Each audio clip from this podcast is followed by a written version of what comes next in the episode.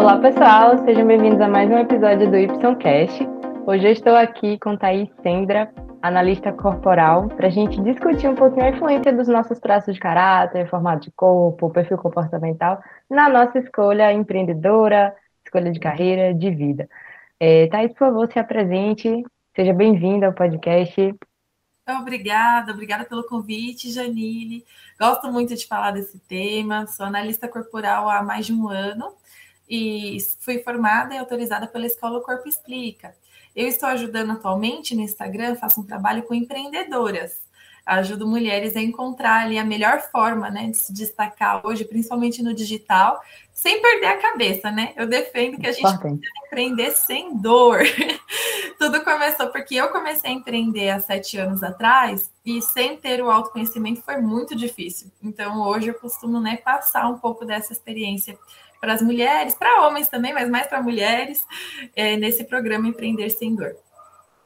É, isso é importante porque uma das coisas também que eu trago é justamente essa questão, né, da gente olhar para dentro da gente, olhar a nossa essência, para trazer essa essência pra, é, como uma forma de autenticidade, né? Não, assim, se apenas replicar o que a gente está vendo. É importante a gente se inspirar, sim, mas mais importante é a gente se conhecer, né? Acho que eu acho que esse é o melhor caminho, porque como você falou, é, quando a gente não tem muito conhecimento, até onde a gente vai, os nossos limites, como a gente vai se comportar na determinada situação, temperamento, fica mais difícil para a gente conseguir lidar com os percalços que acontecem no dia a dia do empreendedor, né? Que são tantos, a gente tem que enfrentar tanta coisa no caminho.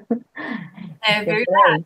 Eu sentia muita dificuldade, por exemplo, quando eu tinha que abordar as pessoas, né? Porque dependendo de como você encarou desde criança o ambiente de venda, você pode até se defender dele, né? Eu era dessas pessoas que chegava na loja e falava: Não, tô só olhando, tô só olhando, não precisa vir aqui, não.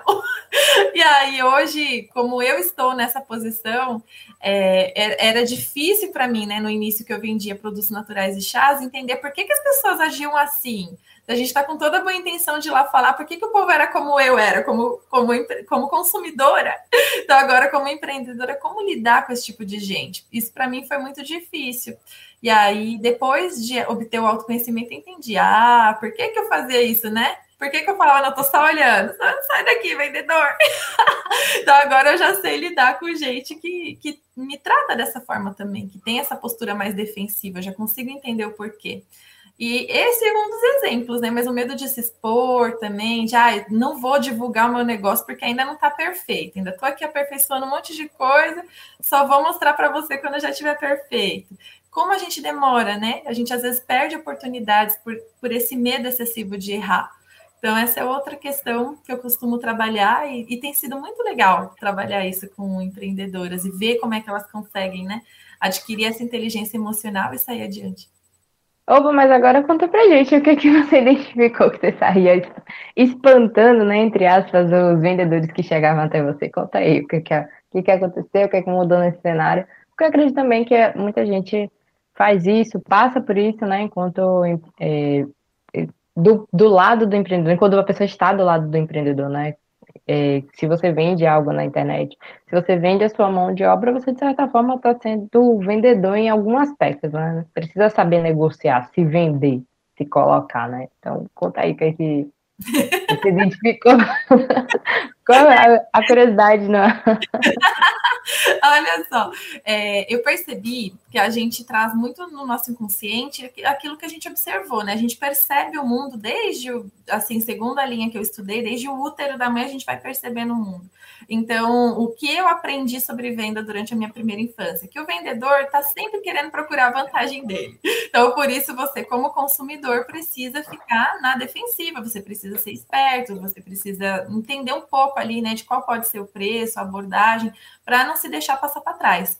Então, isso é verdade em alguns casos? É, só que em outros casos não é, né? A gente não precisa se defender o tempo inteiro. Mas isso foi o que eu aprendi.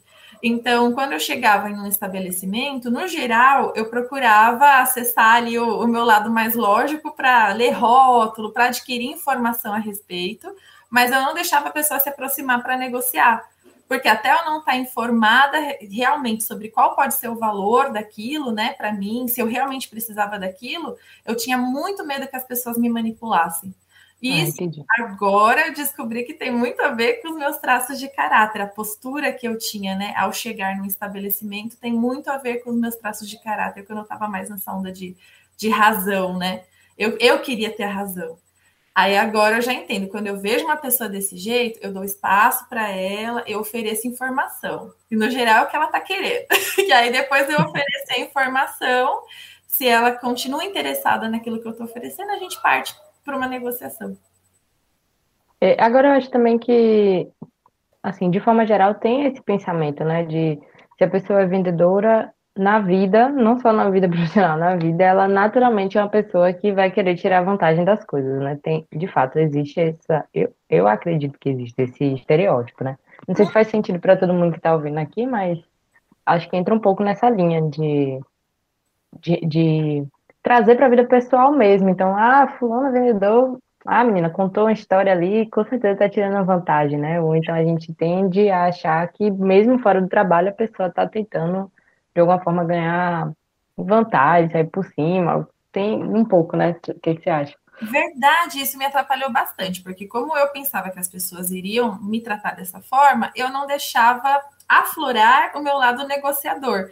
Quando eu começava a negociar, mesmo que fosse de uma forma assim, porque no geral, a pessoa que vende, que representa algo, ela faz uma consultoria, na verdade, né? Esse, esse conceito que eu trabalho lá com os meus empreendedores lá que eu ajudo.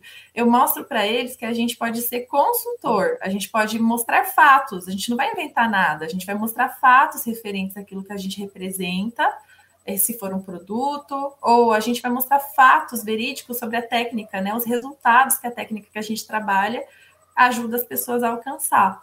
Então, você não está mentindo quando você está negociando, você está mostrando fatos. Você, a pessoa ela vai adquirir o seu produto ou seu serviço dependendo. É a quebra de crença limitante, né? De mudar esse mindset de eu não estou manipulando, eu estou tentando mostrar o que eu estou aqui para fazer, o benefício, tá né? oferecendo algo de valor para a pessoa. Então, nada mais justo do que você receber um valor da parte dela também. Aí vai também de você trabalhar o seu mindset para você reconhecer o valor, né? Daquilo que você está oferecendo. Porque muitas vezes a gente acaba se diminuindo também, né? A gente começa a achar que aquilo ali não tem tanta relevância. Se não fez, se não deu resultados na sua vida, não tem como se representar. Esse é um, esse é um princípio que eu trabalho. É que é muito importante. A gente, quando está vendendo, a gente está começando uma relação. Então, nessa relação precisa ter clareza, precisa ter verdade, precisa ter sinceridade. No geral, as pessoas que mais vendem são aquelas que conseguem passar os seus sentimentos sobre aquilo que elas estão representando.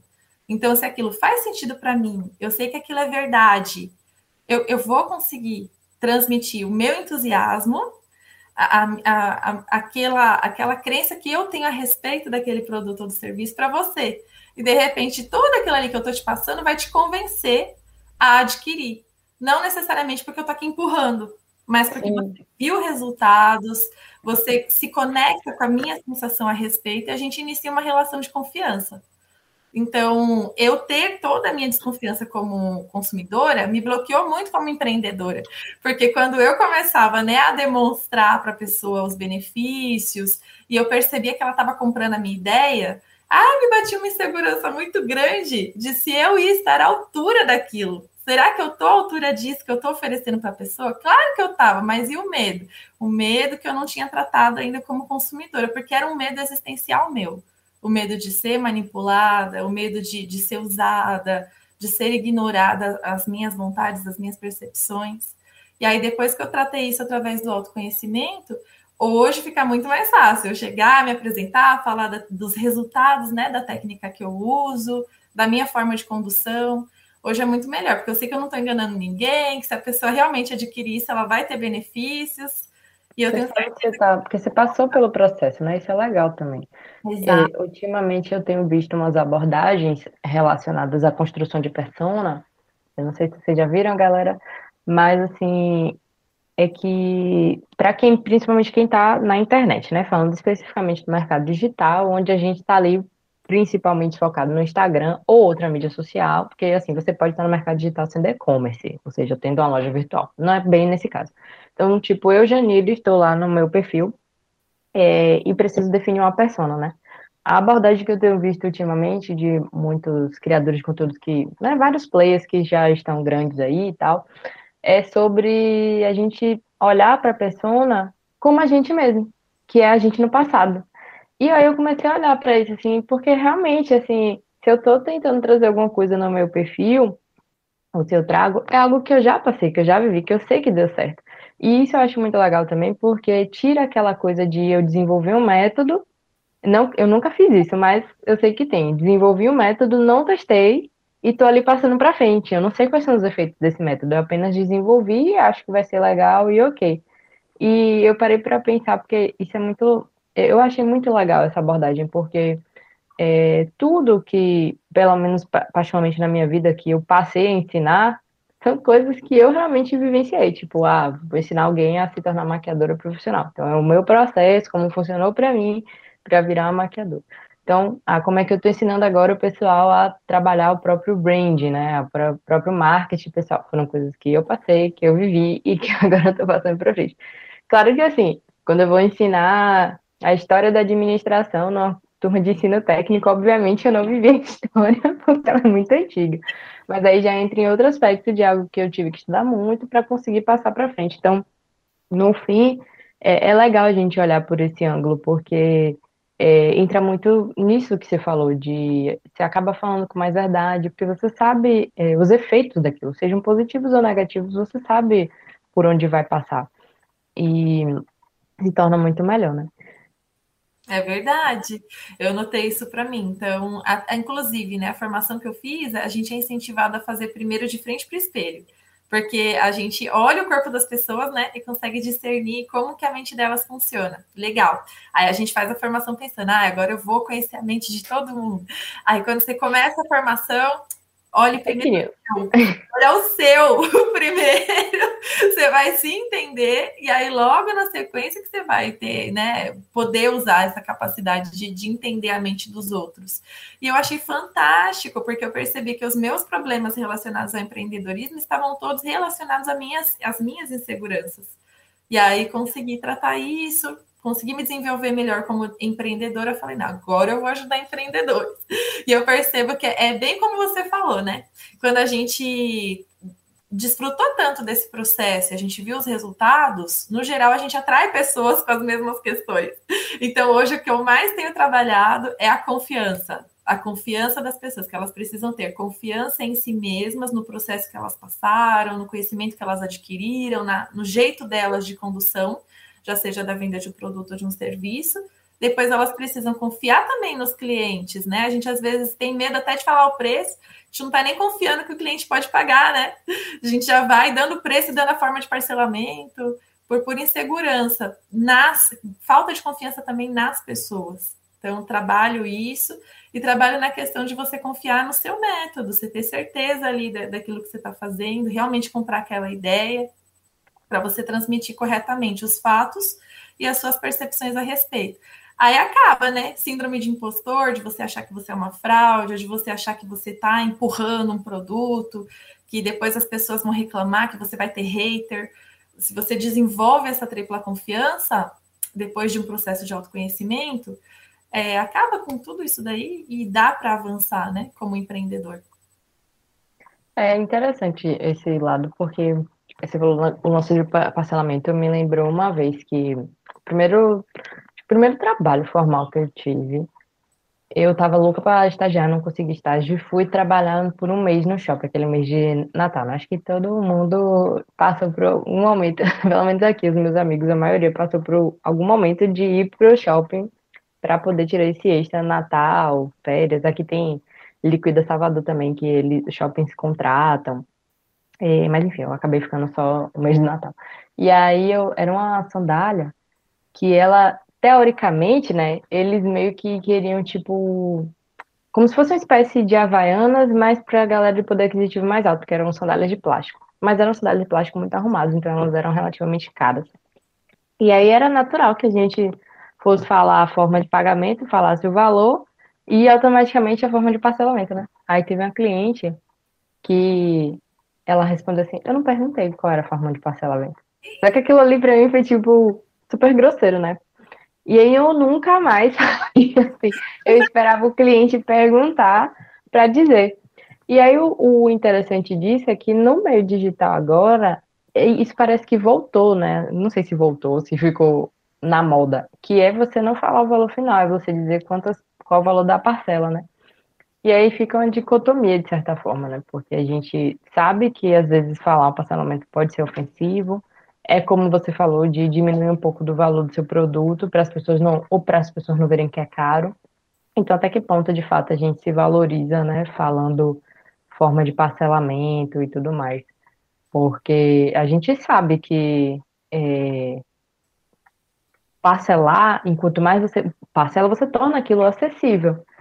Tanto que é, o poder aquisitivo da gente aumenta quando a gente consegue, poder aquisitivo não, poder de compra é, de pessoas com classe, classe mais baixa, com condições financeiras mais baixas, o poder de compra aumenta quando eles podem parcelar em muitas vezes.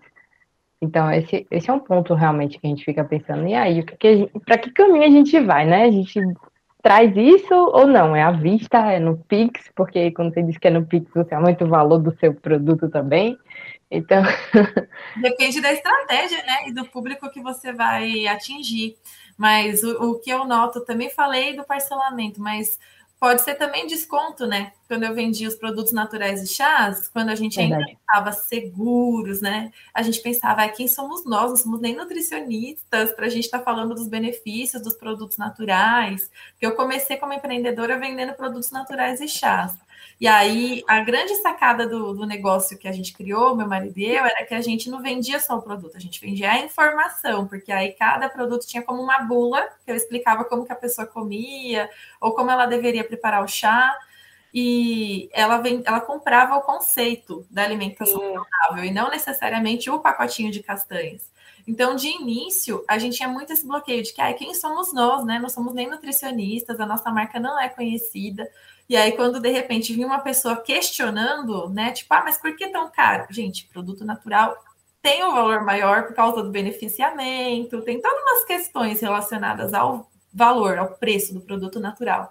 Mas tinha pessoas que achavam que a gente tinha que vender como se fosse bala. E aí, quando a pessoa vinha perguntar ah, por que, que era tão caro, quando a gente estava com a confiança mais baixa, a gente já fazia desconto, já, tipo, melhor na mão do cliente do que na minha com o tempo, a gente foi fortalecendo a nossa confiança em, em, nós mesmos, na nossa forma de trabalhar, entendendo qual era o valor daquele conceito que a gente estava passando para a pessoa junto do produto natural, e aí mudou a figura. Aí, assim, desconto fazia parte de uma estratégia. A gente já tinha ali uma, tinha uma política de desconto, mas não era para quem falava mais alto. É, a gente fazia isso dentro de uma estratégia. Então, acredito que a questão né, de parcelamento, desconto das formas de pagamento, tem que estar dentro de uma estratégia, uhum. mas não podem ser uma reação a. A, a forma como o consumidor trata a gente, né? Isso, te deixar inseguro, gritar com você, ai, desconto, ai, não, faz não. vezes. Eu acho que tem a ver também com o perfil comportamental, sabe? Assim, porque lá na, quando eu tinha escola de maquiagem, às vezes tinha gente que ligava, e aí as meninas iam atender, às vezes as meninas ficavam assustadas, porque a pessoa não queria ouvir as informações dela, né? Porque quando. Normalmente toda empresa tem um script de você fazer atendimento para poder chegar no preço, né? inclusive até hoje no marketing digital a gente sabe que isso meio que existe. A gente vê isso acontecendo, né? A pessoa enrola pra caramba, o preço tá lá no final da página, então não muda muita coisa. E aí tem gente que tem um perfil comportamental assim mais imediatista que ela não quer ouvir. Então, foi inclusive onde eu comecei a estudar até mais os perfis, para entender até que ponto eu realmente deveria falar aquele script ou até que ponto aquele script iria afastar a pessoa. Porque quando você é mais imediatista, você tem um perfil mais imediatista, um, pouco mais impaciente até, você não vai ouvir. E cada perfil ele tem a sua motivação de compra diferente. Um vai comprar pelo status, o outro vai comprar para se sentir seguro, o outro vai comprar para se proteger, o outro vai comprar para poder se sentir pertencente a um grupo. Então a gente também precisa entender essas questões para a gente abordar melhor os nossos clientes, os nossos consumidores, né? Então, é, e, e, isso muda não só a nossa abordagem, a nossa forma de falar, mas é, o que a gente esperar também dessa pessoa, para a gente também não se sentir abatido, né? Como você falou, de afetar nossa confiança, porque de repente o cliente ele não quer saber nada daquilo que você está falando, ele quer saber só o preço e acabou, porque ele já sabe o que ele quer muitas vezes. Exato. Eu tenho esse outro lado. Exato, tem tudo a ver para quem você vai falar, né? É, eu percebi isso quando a gente trabalhava com alimentos, as pessoas, elas, é, nesse caso, para elas comprarem o conceito, elas tinham que passar por uma experiência. Então a gente oferecia degustação, eu levava até o chá preparado para a pessoa poder tomar, dava dicas sobre como ela poderia preparar para ficar mais gostoso. Então ela tinha que passar por toda uma experiência ah, então tá bom. Então eu estou disposta a pagar esse valor que você está me passando, porque realmente né, vale a pena. Eu estou comprando o ingresso à alimentação saudável. Agora, já no caso do, do autoconhecimento, agora que eu tenho trabalhado, né? Análise corporal. Existem analistas que só passam o valor para quem pergunta, né? Não deixa o valor tão, tão identificável. né? eu deixo no link da minha bio. Por quê? Porque é o tipo de cliente que eu estou procurando. Eu trabalho com clientes mais imediatistas, mais imediatistas mesmo que estão procurando resultados para hoje. Eles querem entender a sua vida hoje, querem entender o que, que eu posso, como eu posso ajudá-los, qual tipo de condução que eu vou fazer e por que, que é aquele valor. Então, isso eu já deixo lá no link da minha bio. Então, não, eu não escondo o valor que, do atendimento, né? Do investimento pelo atendimento. Porque assim eu acho mais fácil para esse público que eu estou trabalhando hoje para que eles tomem uma decisão consciente sobre mim ou sobre outro profissional. E dessa forma eu percebi que deu mais certo. Quando antes eu estava tentando primeiro prover a experiência, né? Como eu fazia na, nos produtos naturais, não dava tão certo. Porque aí, geralmente, a gente atrai semelhantes. O pessoal que me procura, no geral, é desses. Namora primeiro conteúdo, fica ali vendo o que, que eu quero deles, e aí, no final, eles se convencem pelos fatos e acabam contratando. Então, eu, eu percebo que essa questão de como divulgar o preço tem muito a ver com a estratégia para o público que você vai falar. Sim, e também é o seguinte, é pensando na internet mesmo, as coisas estão muito rápidas. Então, se a gente fica protelando muito, a gente às vezes afasta a mesma pessoa. Agora, eu também concordo com você, porque quando você coloca lá também, não só pela questão do imediatismo, mas a pessoa, quando ela vai falar com você, ela já está mais segura daquilo ali. Então, eu acho que evita também até pedir desconto, Uhum. E só vai falar quem já está interessado muito, mesmo que a pessoa vá pedir desconto, ela já está muito interessada naquilo, a ponto de ter ido falar com você, porque se ela já viu o preço e ela não queria, ela podia largar lá, né? Mas não, ela foi até você, foi lá com você, poxa, tem como facilitar e tal. E eu acho que isso muda bastante.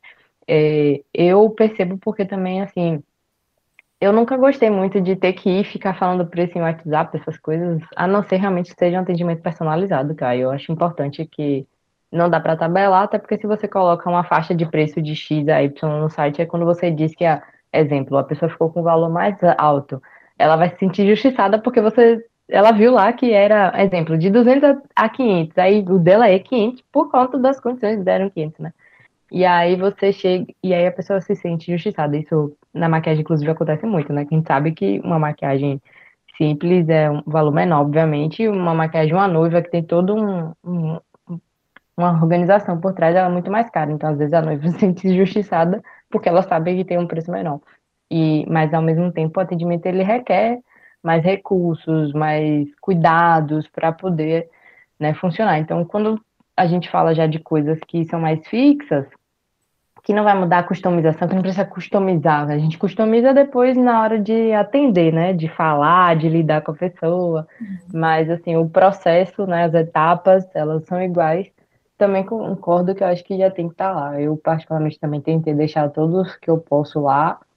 Agora, o que é individual, que depende da demanda da pessoa, não tem como, né? Mas ainda assim, eu, eu acho legal até tentar criar pacotes para customizar. É uma coisa que eu estou trabalhando também para deixar fixo assim também. No... Ninguém se sente injustiçado, todo mundo já vê, já fica claro, a informação está limpa e direta lá também. Verdade, é, o que você trouxe é muito legal da gente saber quem é a nossa persona, né? E conhecer os perfis comportamentais é muito bom. A gente estava conversando antes, né, Jani? Que independente da, da teoria, no geral, a gente acaba encontrando ali os tipos de pessoas. Ou o traço de caráter, né? Isso, o formato do corpo, né? Conhecer o formato. E para a gente ter um conhecimento mínimo vai, sobre os tipos de pessoa, é muito bom quando a gente é empreendedor. Eu trouxe isso também num aulão lá do Empreenda Sem Dor, né? Que é o programa que eu tenho para empreendedores. é, mostrar que existem tipos de pessoas diferentes e que cada um compra por motivos diferentes, como você comentou. Eu achei super legal que você falou, cada um compra por um motivo diferente. Então, é legal a gente saber disso, né? Quando a gente primeiro se conhece, a gente acaba com as nossas travas. Aí depois a gente começa a conhecer o, o, emocional das outras pessoas. Aí, show. Agora eu já sei como é que eu vou apresentar, né? A minha proposta, o meu produto, o meu serviço para esse tipo de pessoa. Eu acho que vai é, melhor assim nesse sentido, porque a gente fica até mais seguro mesmo da forma de tratar. E assim, independente da abordagem, como você falou, né, a gente pode ter pelo menos uma noção, não precisa se aprofundar também, tão, tão, tão, tão para quem realmente não vai trabalhar com essas áreas de análise, né? Mas assim, acho que qualquer curso de vendas hoje é, ele traz um pouco dessa abordagem de você entender um, um pouco do perfil de como seria o cliente, né? Os tipos de clientes, mas não só do ponto de vista do marketing, sim dos tipos de cliente dentro dessa coisa mais comportamental, mais psicológica, porque ajuda bastante a gente no, no caminho também. Verdade, algumas pessoas são mais de sensação, né?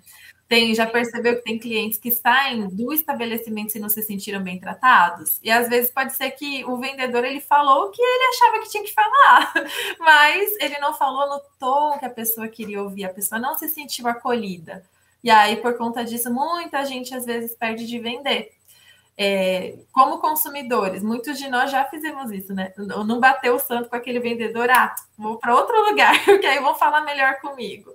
E é por isso que, por exemplo, restaurantes muito caros, às vezes estão lotados por pessoas que né, estão ali, como a gente comentando, usando o poder de compra do cartão de crédito, nem tinha aquele valor para aquilo, mas estão ali por quê? Porque se sentem confortáveis, se sentem bem servidos, bem atendidos. Então, tem gente que é mais sensível, né? E aí, saber como tratar nesse lado mais emocional as pessoas ajuda muito. Porque, na verdade, quando a gente está representando um produto, a gente está vendendo, a gente está sendo empreendedor, a gente está contribuindo, a gente está transformando vidas, querendo ou não. Então, cada empreendedor precisa saber um pouco do mundo emocional, assim, né? Geral, para poder contribuir de uma certa forma positivamente né, na vida das pessoas que passaram por ele.